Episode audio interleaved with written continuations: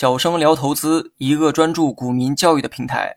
今天我们主要讲的内容是了解公司利润表。利润表是依据收入减费用等于利润来编制的，主要反映一定时期内公司的营业收入减去营业支出后的净收益。通过利润表，我们一般可以对上市公司的经营业绩、管理水平做出评估，从而评价是否具有一定的投资价值。利润表呢，包括两个方面，一是反映公司的收入及费用。说明公司在一定时期内的利润或亏损数额，据此来分析公司的盈利能力，评价公司的管理水平；而另一部分反映公司财务成果的来源，说明公司的各种利润来自哪里，占利润总额的比重又是多少，以及这些来源之间的相互关系。当投资者看到一份利润表，会看到五个醒目的会计指标，按照顺序依次排列，分别是主营业务收入、主营业务利润、营业利润、利润总额和净利润。除了主营业务收入之外，其他四项是根据收入和费用配比原则，也就是前一项收入减去该项收入相配比的费用得到的。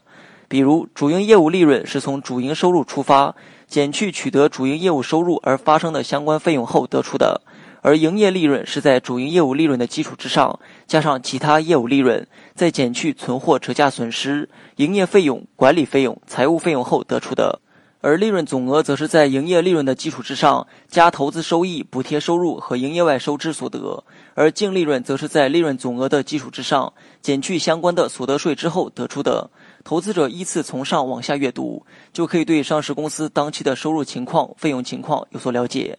对利润表进行分析，主要可以从以下两个方面入手：第一是收入项目分析。公司通过销售产品、提供劳务取得各项营业收入，也可以将资源提供给他人使用，获得租金和利息等营业外收入。收入的增加则意味着公司资产的增加，或者是负债的减少。